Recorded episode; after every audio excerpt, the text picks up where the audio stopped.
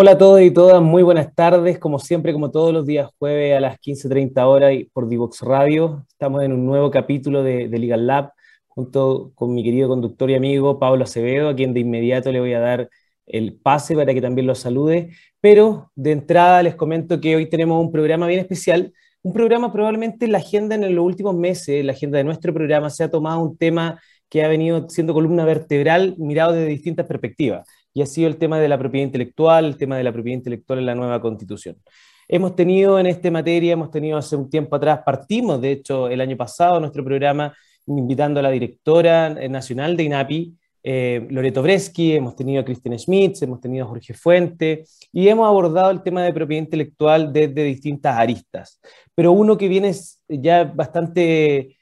se ha, terminado, se ha transformado en algo bastante común, tiene que ver con el tema de cómo se está tratando el tema de la propiedad intelectual, el tema de la innovación en la nueva constitución. Y, hoy la propiedad intelectual nuevamente se toma, eh, se toma la noticia principal de la semana, en esta materia me refiero. Eh, porque por un lado, esta semana tuvimos eh, la entrada en vigencia de la nueva ley de propiedad industrial, donde el, invitado que tenemos hoy día nos va a comentar un poco más de eso, pero por otro lado, tuvimos un nuevo rechazo de la norma de propiedad industrial por la Convención Constitucional. Eh, eso, de eso y otros temas más son los que vamos a hablar con el invitado de hoy, que ustedes pudieron ya ver en nuestras redes sociales, Rodrigo Pucci. Así que dejo de inmediato a mi querido amigo Pablo para que también les dé la bienvenida a este nuevo capítulo de Legal Lab. Gracias, Fernando. Buenas tardes. Y bueno, pues se viene una conversación muy interesante. Rodrigo, aparte de, ser eh, presidente de ACHIPI, que es la Asociación Chilena de Propiedad Intelectual, es experto en temas de patentamiento, entonces la idea es conversar y darle una bajada práctica ¿Cómo afecta esto o cómo podría eventualmente afectar todo lo que está pasando en relación a las actividades de los inventores, de los emprendedores, de los centros de I+.D., incubadoras y aceleradoras? Se nos viene la conversa bastante buena, eh, espérennos, pero por mientras, eh, por favor, síganos en nuestras redes sociales, estamos en Twitter, LinkedIn, Instagram, eh, estamos en YouTube, ahí están todos nuestros programas y en nuestra página divoxradio.com, así como nuestros programas, están todos los programas de la parrilla de Divox Radio, pueden revisitar todos nuestros capítulos, ya está arriba el capítulo de la semana pasada, también estamos en SoundCloud y en Spotify. Así que bueno, vamos y volvemos a nuestra primera pausa y no se vayan. No te quedes fuera. Conversaciones de futuro para Latinoamérica. Latinoamérica. Cada martes y jueves a las 9 de la mañana en LATAM 2050 con Ángel Morales. Somos divoxradio.com.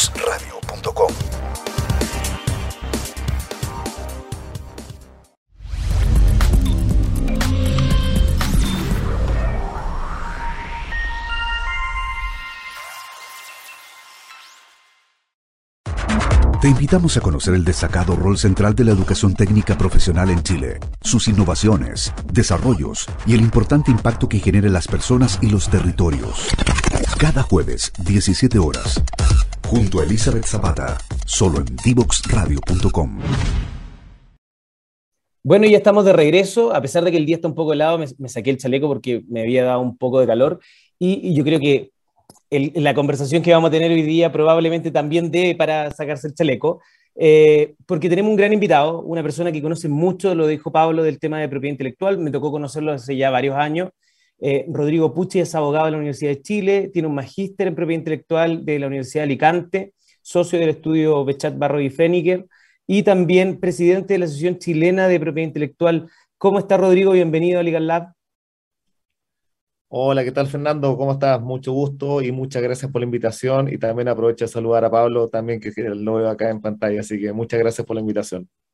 Hoy vamos de lleno con las primeras preguntas. Primero, antes de entrar en terreno ya a lo contingente, por favor, cuéntenos un poco qué es la Asociación Chilena de Propiedad Intelectual, ¿Qué, a quién agrupa, eh, qué hace, cuál es su objetivo, cuál es su misión. Hemos tenido otras organizaciones eh, eh, en este programa, la red de gestores tecnológicos, LES, pero nos gustaría conocer un poquito más de, la, de, de, Achipi.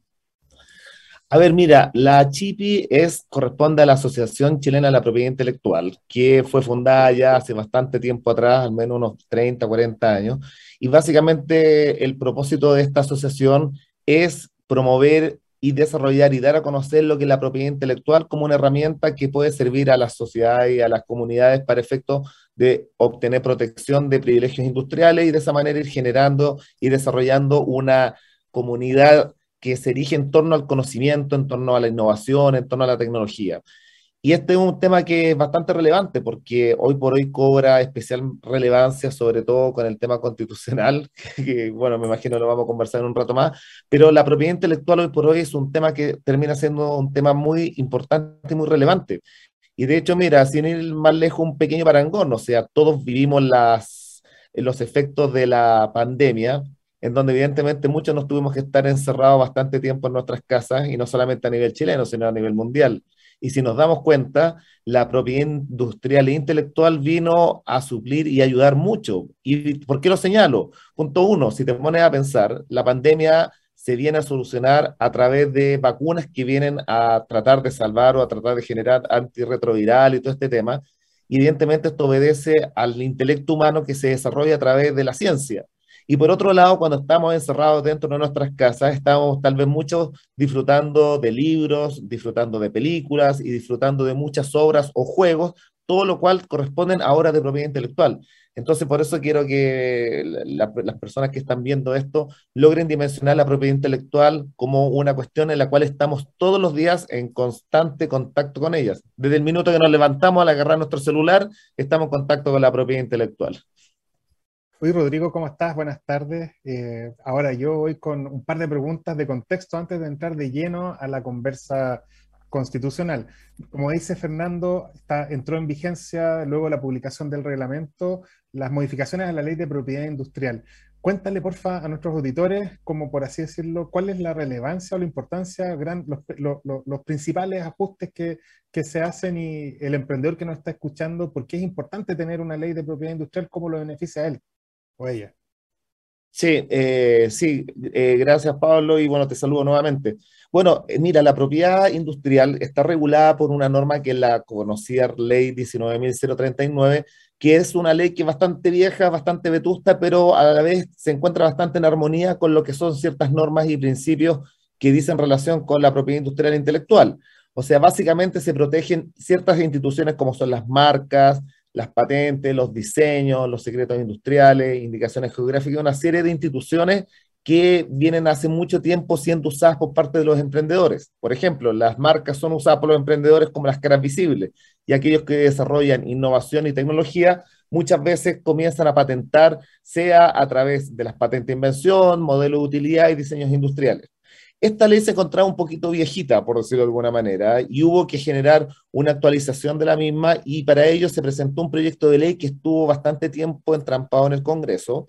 pero con motivo de otro tratado que se, que se terminó aprobando por Chile, que era el Tratado Protocolo de Madrid, a, a, nuestra asociación que nos tocó participar dentro del Congreso y dentro de la tramitación, se le logró dar un apure o una agilización a la ley corta, la cual viene a modificar ciertas instituciones de la propiedad industrial. Básicamente se están incorporando ciertas instituciones que vienen a generar mayor eh, amistad con, con, parte, de parte de los emprendedores y se introducen ciertas instituciones que pueden ser de bastante utilidad. Por ejemplo, dentro de las instituciones que se incorporan es una institución que es muy usada dentro del mundo en el tema de las marcas, que es la caducidad por falta de uso. ¿Qué es la caducidad por falta de uso? Básicamente corresponde a una institución en donde una marca no es un derecho absoluto a través del cual alguien puede bloquear el uso de otra marca, sino que en el fondo eh, se permite que alguien que tenga una titularidad sobre una marca tenga como una suerte de carga de usarla bajo el riesgo de que el día de mañana, si alguien presenta una solicitud similar o presenta una oposición en contra de alguna solicitud de registro, pueda caducar la marca por el no uso de la misma. Por ello, la ley estableció nuevas causales de, que dicen relación con el tema de la caducidad por falta de uso y ahí, bueno, va a ser muy interesante ver el desarrollo jurisprudencial de nuestros tribunales marcarios sobre este punto.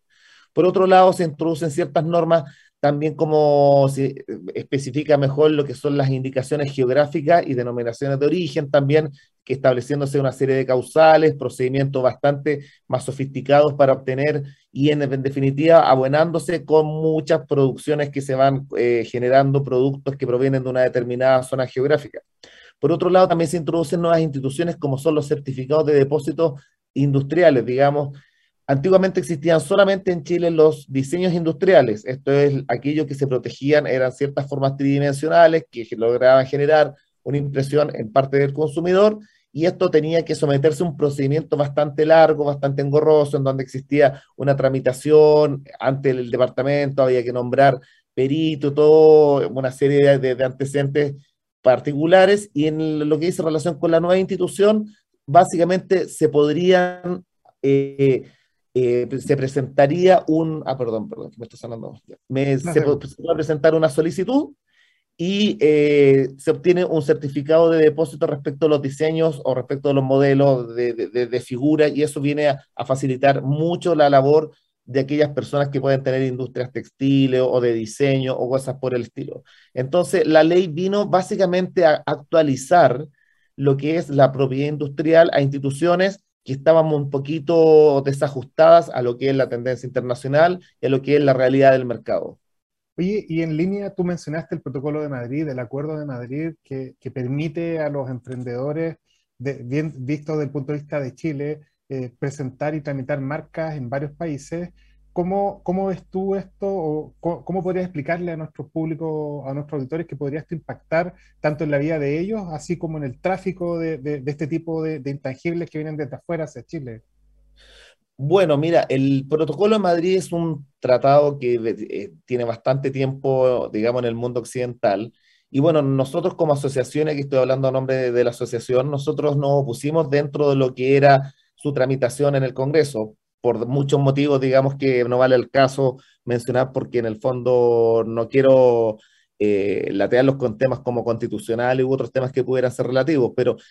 digamos, el, protocolo cuando se concibe como una institución para efectos de implementarlo en un país, lo que se trata de, de, realizar es que se presente una marca, por ejemplo, a través de la, de, la, de la OMPI, que se gestiona una oficina de origen. O sea, yo puedo presentar una marca acá en Chile, para que sea tramitada a través del protocolo de Madrid y luego yo voy designando distintos países y si no hubiera ningún problema, se podría obtener fácilmente un registro de una marca en distintas jurisdicciones. Según la OMPI, aquellos que consideran que este es un sistema muy útil y muy amigable para los usuarios, se considera que viene a representar una forma bastante fácil de obtener un registro. Pero ahí es donde entramos nosotros en conflicto con esta institución, porque nosotros como Achipi no estamos muy de acuerdo con estos temas. ¿Por qué? Porque nosotros cuando vimos la realidad comparada de países con un ingreso per cápita similar al nuestro, como Colombia o México, resulta que el protocolo de Madrid terminaba siendo un instrumento usado por grandes compañías internacionales y las pymes nacionales de Colombia y de México resulta que eran bastante poco usuarias del sistema porque termina siendo un sistema que al final igual puede terminar siendo bastante más complejo.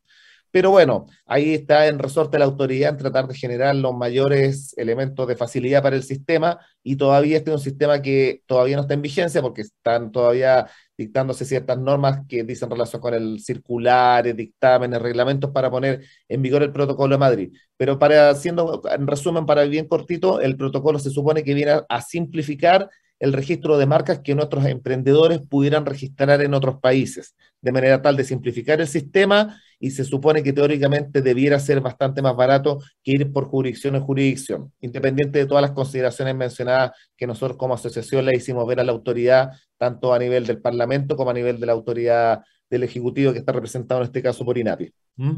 Oye, Rodrigo, ya, ya entrando, calentamos motores y entrando ya de lleno al tema constitucional. Eh, se presentaron hace un par de semanas atrás normas sobre derecho de autor y propiedad industrial. Primero se rechazaron ambas, luego volvieron a entrar al plenario, eh, se aprobó la de derecho de autor, se rechazó la de propiedad industrial y el día de ayer se vuelve a rechazar. Eh, a opinión personal, creo que, creo que hemos pasado también de, una demonización, de, haber tenido una constitución donde se ponía en pre, predominaba el tema de la propiedad privada, ahora hemos tratado de demonizar la propiedad y, la propiedad intelectual, a mi parecer, está cayendo dentro de eso. Eh, ¿Podrías tú explicarnos un poco esta relación entre la propiedad intelectual y esta propiedad en general, esta propiedad que uno puede tener sobre su automóvil? ¿Cuáles son las diferencias y a qué apunta que existan los derechos de propiedad intelectual? ¿Cuál es su fundamento? Sí, mira, eh, a ver, esto es súper interesante lo que me plantea Fernando, porque A ver, yo creo que hay que entender un poco la propiedad intelectual desde sus orígenes para poder ir viendo de qué estamos hablando. Acá lo, de lo que se trata básicamente de que el concepto genérico es la propiedad intelectual. La propiedad intelectual que a su vez tiene dos cabezas, por decirlo de alguna manera, o dos patitas en las cuales se sustenta, que la propiedad industrial por un lado y lo que es los derechos de autor por el otro. Pues bien, dentro de estas dos categorías, si nos damos cuenta, una de las patitas fue reconocida por parte de nuestros constituyentes y la otra quedó fuera del régimen constitucional. Esto, francamente, para mí me hace pensar como un día muy oscuro para la propiedad intelectual. ¿Y por qué señalo ello? Si nosotros vemos los orígenes de la propiedad intelectual, nos debemos remontar al siglo XIX, cuando recién comenzó todo lo que es la revolución industrial y en donde comienza a generarse una sinergia que vino a representar básicamente un cambio estructural de la producción de, la, de parte de las estructuras productivas, en donde comienza a haber un traslado desde la propiedad como se concibió desde el derecho romano, esto es la, la propiedad absoluta sobre la industria, sobre el campo, sobre las cosas, para empezar a dar nacimiento a la propiedad intelectual, esto es, hacia la protección de aquellas obras que pueda producir el intelecto. Y en el siglo XIX esto estaba recién comenzando, por lo tanto, Nuestros constituyentes del siglo XIX creo que fueron bastante visionarios en este punto en darle recepción a la tendencia que existía a nivel internacional de proteger la propiedad intelectual. Y la propiedad intelectual viene a proteger ello, viene a proteger las creaciones que nacen del intelecto, las cuales se pueden plasmar en obras intelectuales como cuadros, como libros, como obras de arte, que es el derecho de autor, pero también la creatividad humana se puede plasmar en soluciones a problemas de la técnica, como venir a solucionar problemas de salud, problemas de la industria, problemas de la agricultura y una serie de temas que en definitiva terminan siendo sumamente importantes para el desarrollo humano. ¿Por qué es importante esto? Porque cuando vemos que los constituyentes del año 1833 y luego a través del establecimiento del Departamento de Propiedad Industrial, si me puedo equivocar con el nombre, en el año 1874, y luego en la constitución del 25 y en la del 1980 se mantuvo inalterable lo que es la propiedad intelectual en sus dos cabezas, esto es el derecho de autor y la propiedad industrial. ¿Por qué es importante este tema? Porque si nos damos cuenta, en el siglo XIX ni siquiera se hablaba de los conceptos como de la economía del conocimiento. Y ya se existía una protección de la propiedad intelectual, lo cual vino a significar un reconocimiento a la dignidad creadora del ser humano como especie predominante que tiene la capacidad de crear un algo que permite generar un intelecto y que la sociedad de manera comunitaria le concede el privilegio o le confiere la facultad de poder comercializar con exclusividad durante un tiempo determinado, que es básicamente la protección de, de la propiedad industrial. Por lo tanto, en este minuto, si nos damos cuenta, las actuales normas que están siendo y están siendo llevadas a, la, posible aprobación de septiembre,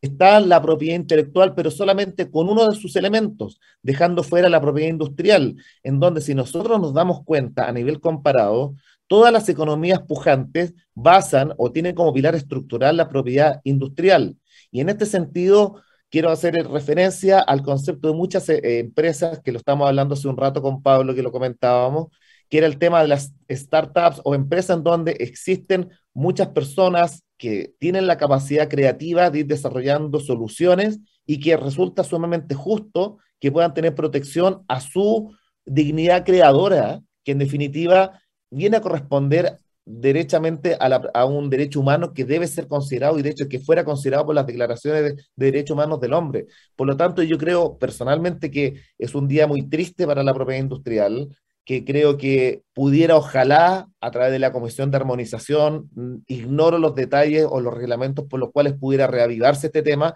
pero yo creo que, francamente, no, nosotros en vez de nuevamente llevar la vanguardia que nos llevaron nuestros constituyentes del siglo XIX, en este minuto estamos mirando hacia atrás y estamos mirando hacia otro tipo de economía que no logro percibir hacia qué lado va. Sobre todo considerando que en la actualidad estamos en una economía del conocimiento en donde para nadie es un misterio que el gran activo de las grandes compañías internacionales, y no en este sentido no quiero hacer un poema de ella, sino que básicamente las economías más desarrolladas que muchas veces nosotros estamos mirando basan su riqueza precisamente en la propiedad intelectual y en esa capacidad creadora luego se podrán generar las utilidades que derivan en un círculo eh, beneficioso o virtuoso que permite generar empleo, mayor eh, valor hacia los productos, mayor nivel de remuneraciones, mayor recaudación de impuestos, para precisamente luego corregir aquellas fallas del mercado que viene a significar corregir y generar mayor cantidad de bienes sociales, que resulta del suyo lógico, que es un deseo de parte de nuestra sociedad. Por lo tanto, yo creo que en este minuto es un tema que está muy candente, me parece que no podemos desaprovechar esta oportunidad histórica que se está dando de que si estamos frente a un proceso constituyente en donde creo que es un imperativo moral proteger la propiedad intelectual en tanto es un elemento que reconoce la dignidad humana, en donde se permite proteger la creatividad del ser humano y que permite en definitiva también desarrollar una economía integradora en base al conocimiento y en base eh, al respeto de la dignidad humana. ¿sí? En definitiva, es un tema que es bastante, que puede sonar un poquito snob, pero es un tema que resulta ser bastante importante desde el punto de vista de la estructura y del tipo de crecimiento que queremos para nuestro país en el mundo actual y en el futuro. Oye, Rodrigo, eh, de, hecho una, una, respuesta como súper completa y, no, y vamos a seguir retomando este, vamos a retomar este tema a la vuelta de nuestra pausa musical. Eh, vamos de hecho de inmediato a nuestra segunda pausa musical. Esperen, ¿no? Porque volvemos en breve, porque nos quedan más preguntas sobre, sobre el tema constitucional y sobre todo de algunas iniciativas que está haciendo Achipi en conjunto con otras organizaciones. Así que para sensibilizar y socializar este tema en, en la comunidad. Así que vamos y volvemos de inmediato. Nos vemos. Descubre las alternativas que ofrece el mundo digital para tu desarrollo profesional. Marketing digital, análisis de datos, ciberseguridad, cloud computing y mucho más. Todos los miércoles a las 17 horas junto a Catalina Becio y sus invitados. Solo por divoxradio.com.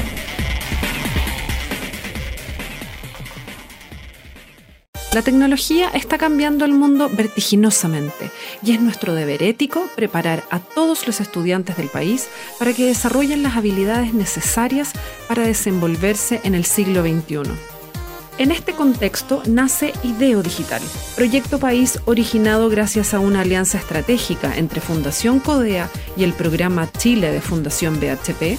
que busca crear las condiciones necesarias para implementar las ciencias de la computación en el sistema escolar público chileno para que miles de niños, niñas y adolescentes se conviertan en protagonistas de la sociedad digital. Para lograrlo, el proyecto contempla tres objetivos específicos sensibilizar a la comunidad educativa sobre la necesidad y viabilidad de incluir esta disciplina en el currículum escolar. Implementar las ciencias de la computación en el aula a través del desarrollo de cursos curricularizados desde primero básico a cuarto medio, inicialmente basados en code, además de capacitación y acompañamiento a los docentes. Instalar la importancia de las habilidades digitales en las políticas públicas.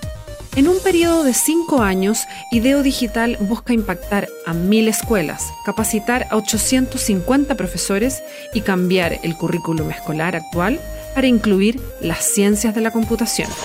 Súmate a esta iniciativa en ideodigital.cl. Ideo Digital, Ciencias de la Computación en el aula.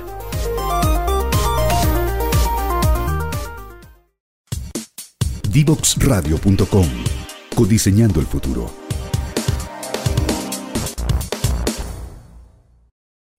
Hoy ya estamos de vuelta con Rodrigo Pucci, presidente de Achipi. Entramos de lleno en la conversación y como nuestro público tiene un perfil bien general en cuanto a su inclinación, obviamente enfocado en el ecosistema, creo que nos faltó una patita de la pregunta que también nos gustaría que Rodrigo nos pudiera eh, de alguna forma eh, eh, aclarar también, porque hay hartos mitos, Rodrigo, sobre todo en la discusión sobre que esto es un tema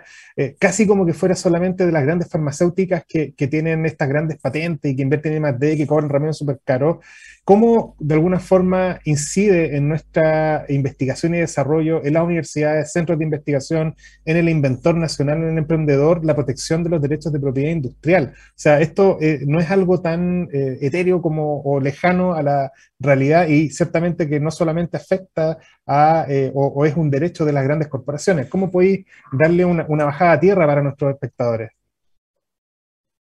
Eh, sí, no, lo que estamos hablando básicamente va en la línea, en la misma línea que te estaba señalando, Pablo. Esto es que, de hecho, el otro día, sin ir más lejos, estaba escuchando eh, o leí en el diario una entrevista del ex director del, del INAPI, del Instituto Nacional de Propiedad Industrial,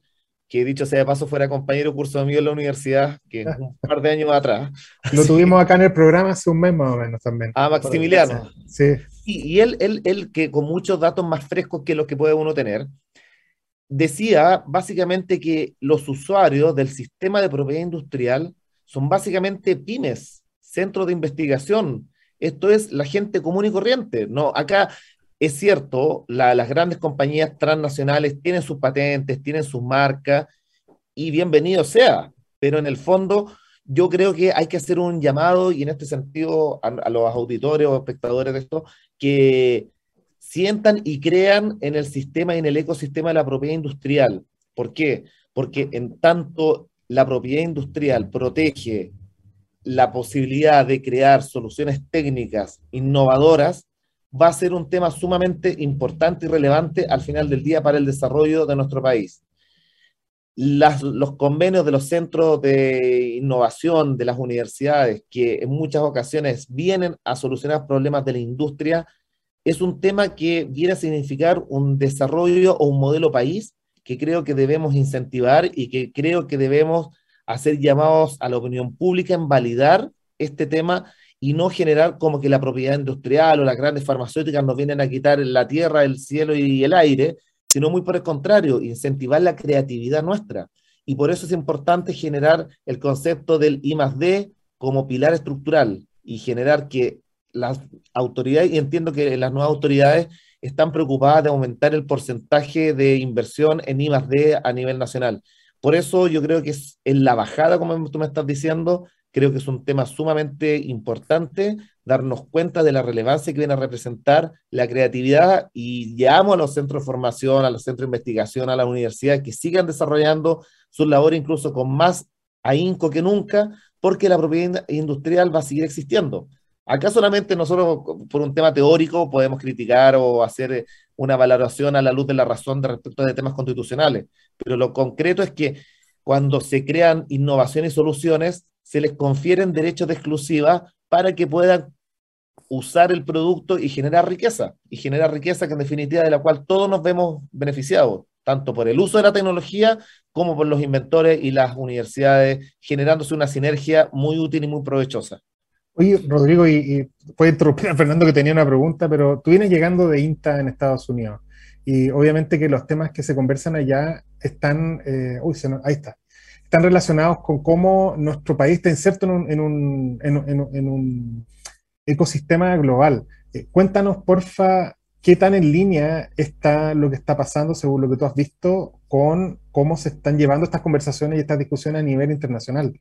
O sea, estamos siendo innovadores. Eh, no, no, quiero que nos vayamos a, porque no, no, nos corresponde tener un pronunciamiento político, las opiniones son todas bienvenidas, pero ¿cómo ves tú que estamos en el concierto internacional? Chile participa de un concierto internacional, tiene tratados internacionales. ¿Cómo nos ves tú? ¿Cómo nos deja posicionado esto en caso de que se apruebe la constitución de cómo quedan estas reglas un poco truncas? Eh, Mira, yo vengo llegando a Washington de un congreso y ahí la, sensación ambiente es que Chile siempre ha llevado un liderazgo muy grande a, nivel latinoamericano respecto a estos temas. Piensa que Chile, de los de, un sin número de tratados aprobados por OMPI, Chile es prácticamente miembro de, de la casi totalidad de ellos. Y el tema es el siguiente, Chile está inmerso en el ecosistema de la propiedad industrial e intelectual dentro de lo que es el mundo. Y por eso es importante que estemos conscientes de ellos y estemos conscientes de que nuestro país, desde el punto de vista tecnológico, el desde el punto de vista de integración cibernética, desde el punto de vista de nuestros investigadores, nuestros creadores, estamos muy en sintonía con lo que es el concepto internacional de desarrollo, internacional, de desarrollo basado en la propiedad industrial e intelectual. Por eso yo he hecho un poco de menos lo que estamos señalando al inicio de esta conversación, que era el tema de que se echa de menos esta segunda patita de la propiedad intelectual que debiera ser debidamente protegida por parte de la Constitución. Y ahí, Rodrigo, eh, aprovechando eh, la discusión por el tema constitucional, eh, yo sé que ustedes, en conjunto con otras organizaciones, con LES, con la Red GT, han estado impulsando una serie de iniciativas, conversatorios, seminarios, precisamente para divulgar y, hacer ver, socializar este, este tema de la, de la, importancia de la propiedad intelectual en la nueva constitución hacia la sociedad en general. Cuéntanos un poco de esa iniciativa y sé que tienen algo que viene la próxima semana, si nos puedes comentar un poco más de qué se trata, quién va dirigido, etcétera. Sí, sí, mira, la próxima semana eh, tenemos un seminario que me imagino que ya está siendo difundido por las distintas redes, por las distintas plataformas, que va a ser el próximo día martes 17 eh, a las dos y media, si mal no recuerdo, en donde estamos con un invitado muy importante que es Mario Matus, que Mario Matus es todo un referente a nivel internacional en lo que dice relación con la propiedad industrial e intelectual. Y este seminario está dirigido precisamente a las mismas personas que, y, lo, ideal es que la, la, base sea aún mayor,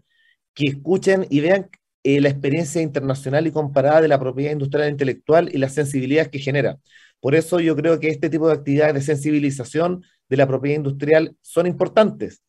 ¿Por qué creo que este punto es, es relevante, Fernando? Porque tanto tú como yo, que también somos viejos conocidos, yo creo que el modelo de desarrollo de nuestro país tiene que ir en armonía con lo que es la economía del conocimiento. Yo creo que nosotros, en tanto desarrollamos sistemas educativos integradores, en donde los educandos sepan que el conocimiento es la fuente de riqueza y no otra forma de acumulación, vamos a terminar avanzando hacia un tema de una economía desarrollada, con ciudadanos ilustrados, con ciudadanos que conscientes que el intelecto, el desarrollo, la capacidad de plasmar en ideas, en innovaciones, en inteligencia, genera un círculo virtuoso que en definitiva atrae aparejado satisfacción a nivel personal, en tanto la gente desarrolla actividades creativas que satisfacen su propia necesidad y en tanto creación virtuosa porque vienen a desarrollar muchas veces problemas de la técnica, eh, creaciones intelectuales interesantes para ser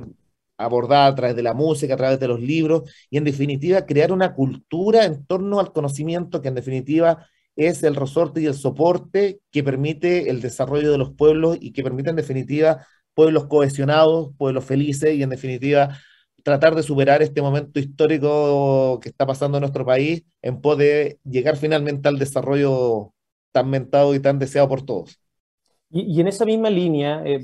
son, y me parece bastante eh, como es, un análisis mucho más profundo, ¿no? El que tú estás haciendo, lo han hecho también otros de los invitados que hemos tenido acá respecto a esto de avanzar hacia una economía basada y una sociedad basada, basada en conocimiento. Y ahí es donde yo te, ya saliendo un poco de, de, la constitución en sí, sino con una visión más de ecosistema, a ti te, ha tocado trabajar eh, en la protección, en la protección de estos activos intangibles, que muchas veces son el principal activo, como bien decías tú, de algunas empresas, sobre todo de, estas startups que tanto están surgiendo en el último tiempo en nuestro país. ¿Cómo tú te imaginas o cómo crees que va a estar nuestro ecosistema en los próximos 10 años? ¿Cómo crees que va a seguir evolucionando? ¿Más de este tipo de empresas, una, economía mucho más abierta, muchas más startups que están desarrollándose desde Chile al, resto del mundo? ¿Cómo, ¿Cómo ves eso tú?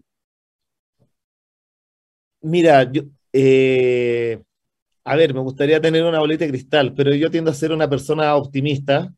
y tiendo a ver que nosotros estamos en un buen pie a nivel internacional. Y yo creo que no podemos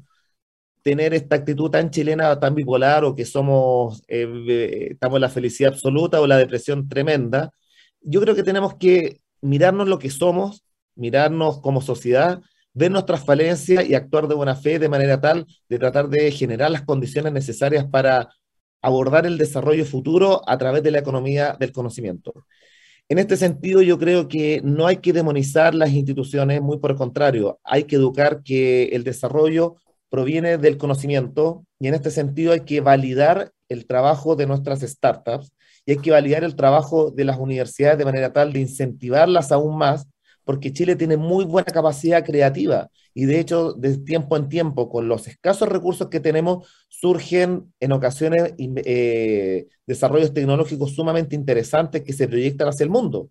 Y en ese sentido yo lo que creo que nuestros constituyentes y nuestra autoridad van a lograr el objetivo en tanto logremos generar una armonía o una comunión de interés entre lo que es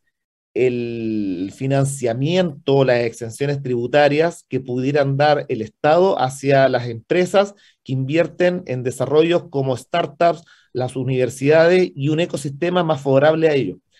Quiero dar un, puro ejemplo. Nosotros, eh, si tú te pones a pensar, grandes compañías en este minuto, como tan conocidas por todos como Apple, como Tesla, en su minuto surgieron por apoyos decididos de parte de los gobiernos, del gobierno en este caso estadounidense, en donde les dijeron, desarrollen este tipo de tecnología, traten de, fortalecer, y luego comenzó el proceso de privatización de toda esta tecnología y nos damos cuenta que ellos tienen la punta en lo que a tecnología dice relación con los autos eléctricos Tesla, con las tecnologías que suponen los, los celulares, los celulares Apple y todo ese tipo de tecnología, que en definitiva tiene que existir un acuerdo en cuanto a cómo concebimos el país a futuro, no a través de conceder privilegios, sino que entender que la economía es un todo integrado que se compone de diversas partes, ciudadanos que están conscientes de la importancia del conocimiento, universidades focalizadas en desarrollar tecnología que venga a satisfacer necesidades de la industria y de nuestro país,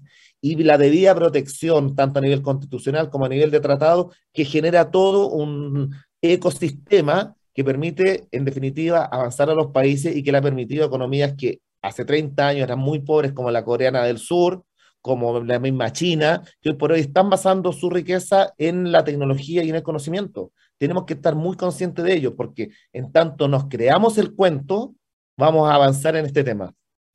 Hoy, Rodrigo, y la, discusión constitucional desplazó y, pasó a quinto lugar de prioridad una discusión que era bien eh, trascendente, que, quedó a media sobre lo que se denominó la posible ley de transferencia de tecnología. Y, ahí eh, se discutían temas en relación a cómo seguir fomentando eh, los derechos de, en relación a la I+.D. que se hacía por universidades, algunos temas que pasaban en relación a, temas impositivos, beneficios tributarios, el mismo tema de cómo afecta el estatuto administrativo en relación a la propiedad de, de emprendimientos por profesores que son empleados públicos. El, ¿Tú tienes, eh, como Achibi, había algún tipo de postura al respecto o tenían algún tipo de, de, caballito de batalla en relación a, esa discusión que quedó, como te decía yo, al menos a nivel, a nivel de gremios por LES y me imagino que por Red GT, eh, habían ciertas iniciativas de discusión?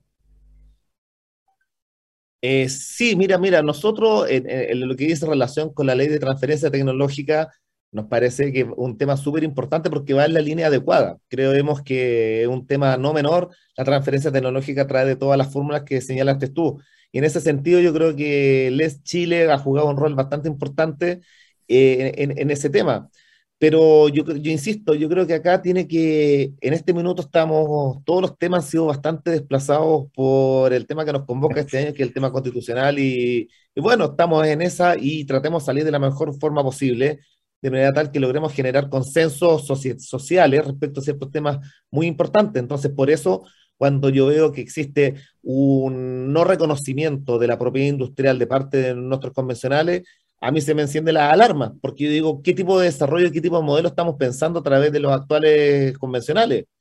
Me surgen dudas, porque por un lado, a nivel discursivo se señala de la importancia de las startups y de una serie de declaraciones grandilocuentes, pero cuando llega la hora de los que que resulta que de garantizar una propiedad industrial que ya viene siendo garantizada por nuestro país desde el siglo XIX, resulta que yo digo, ¿qué, ¿qué está pasando? ¿Hacia dónde tenemos que posar la mirada? Por lo tanto, yo creo e invito, si es que tuviéramos la tribuna suficiente para poder influir respecto a nuestros convencionales, que traten de generar las alternativas necesarias para poder, a través de las comisiones de armonización o no sé, a través de lo que sea, eh, tratar de generar la mirada nuevamente la propiedad industrial porque viene a representar una, una, una herramienta útil que da certeza y que permite que nuestros inventores también tengan un reconocimiento a nivel de dignidad humana en el texto constitucional. Oye, y es tema, va a ser tema de la jornada Chipi de este año, ¿no? Hay ya temática, entiendo que se está organizando la, comisión organizadora, valga la redundancia. Eh, sí, bueno, a Chipi, como les explicaba al comienzo de este conversatorio, eh, nosotros realizamos anualmente jornadas en donde tenemos muchos temas. Eh, y evidentemente yo creo que el tema constitucional puede tomarse en gran parte de la agenda porque convengamos que es un tema que es futuro país y que ha venido a ocupar la agenda de este último tiempo. Y esperamos que este año realizarlas de manera presencial, porque los dos últimos años la hicimos de manera virtual producto de la, de la pandemia. Y en este sentido, quiero que posemos la mirada en este tema, o sea, piensen en la tecnología que aplicamos en realizar jornadas de manera virtual, obedecen a la sociedad del conocimiento. Si en el fondo yo quiero sensibilizar, o sea, yo, yo creo que empezar a caer en temas muy legales, en esta etapa de, la discusión política que existe en este minuto es darnos cuenta en, en el estadio cultural en el cual nos encontramos, en donde todo es tecnología. Desde el minuto que la gente se levanta, agarra su celular, hay tecnología. Es una cuestión que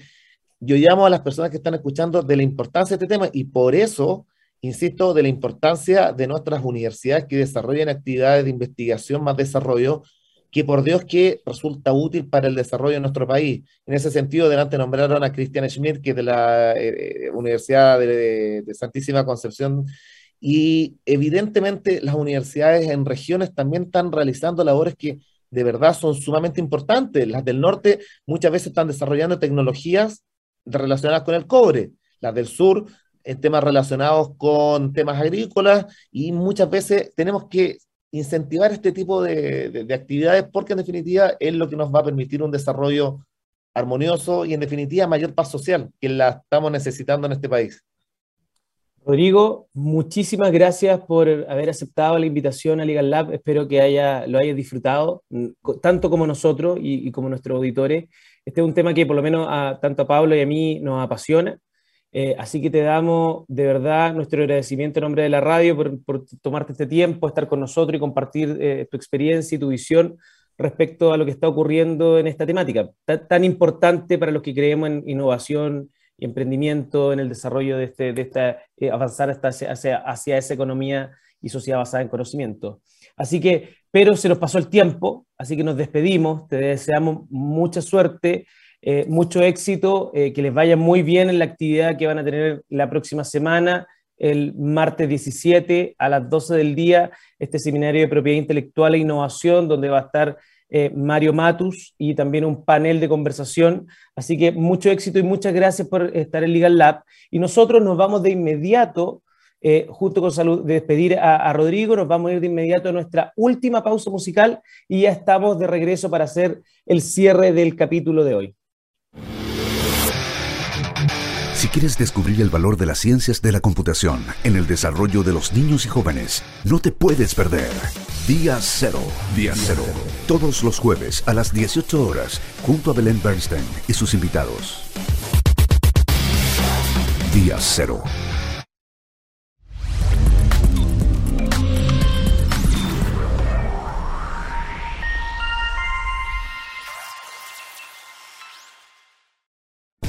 Síguenos en las redes sociales, Instagram, Twitter, Facebook, LinkedIn, como arroba Divox Radio, como arroba Divox Radio. Ya estamos de vuelta, nuestro último bloque editorial le denominamos usualmente, y bueno, pues eh, estamos en un momento bien crucial para la propiedad industrial en Chile. Con Fernando somos protagonistas como usuarios del sistema, eh, y la verdad es que quedamos un poco desconcertados al ver que este derecho, que es parte del derecho de propiedad, un atributo que, que viene de, de, varios tratados internacionales, partiendo por la, la, declaración, entendido sobre todo desde el punto de vista del, del, derecho de autor como un derecho humano, que esta consagración no sea la que nosotros esperábamos. Eh, yo creo que el, el, el, derecho al final, eh, cuando se combina con la política, obviamente que genera resultados que no son del gusto de todos. La pregunta es cómo nosotros, que somos los actores, ayudamos a que igual la aplicación de, estos derechos y la bajada igual sigan generando los resultados virtuosos que todos queremos. Al final del día, las universidades tienen que seguir haciendo más de el inventor nacional va a seguir buscando financiamiento y va a requerir la protección de sus derechos. La propiedad intelectual, al final del día, es una herramienta para el desarrollo y eso eh, no me cabe duda que no puede cambiar. El mayor o menor consagración, si es que la constitución es aprobada, la pega nuestra es seguir promoviéndola y obviamente que en un concierto internacional no podemos tampoco abstraernos de lo que son nuestras obligaciones. Eh, yo estoy seguro que, vamos a, tener al final del día eh, no sé si una consagración constitucional, pero un buen respeto y, de alguna forma seguir alineados con lo que es nuestra historia, nuestras obligaciones. Y, bueno, pues yo soy un, eh, a mí me gusta de alguna forma verme como un promotor de la innovación y un promotor de los inventores. Eh, yo trabajo con inventores nacionales, así que esa es la pega mí, al menos mía. Lo voy a seguir haciendo. Eh, me gustaría ahí darle el paso a Fernando para que nos despida, pero bueno, no tengo nada más que decir. Muchas, muchas gracias. Y me sumo a tus palabras. Creo que independiente de lo que pase, nosotros vamos a seguir trabajando con los emprendedores locales, con las universidades, con los centros de investigación, eh, porque hay mucho potencial en nuestro país y, eso, y eso uno no lo puede dejar. Eh, uno puede tener sus propias opiniones respecto al, al, proceso que se ha llevado a la Constitución y tampoco puede mirar eh, a pesar de que trabajamos en propiedad intelectual, no, no, solo mirarlo desde la casuística, sino verlo en un contexto general y vamos a tener que esperar ahora los resultados de, este, de esta nueva constitución y el plebiscito que se va a tener que hacer. Nos vamos, nos vamos eh, un día más menos frío, eh, pero esperamos volver a vernos ya el próximo jueves a las horario, 15.30 horas en un nuevo capítulo de Legal Lab. Que tengan un muy buen fin de semana, que descansen, que tengan un muy buen resto de tarde y nos vemos pronto. Como siempre, eso sí, recuerden seguirnos en nuestras redes sociales, Twitter, LinkedIn, Facebook. Eh, y aquellos que no nos pudieron ver hoy día en vivo, recuerden que nuestro programa queda disponible tanto en la página de divoxradio.com como en YouTube. Así que nos vemos, buena tarde y me despido de todos. Que estén muy bien.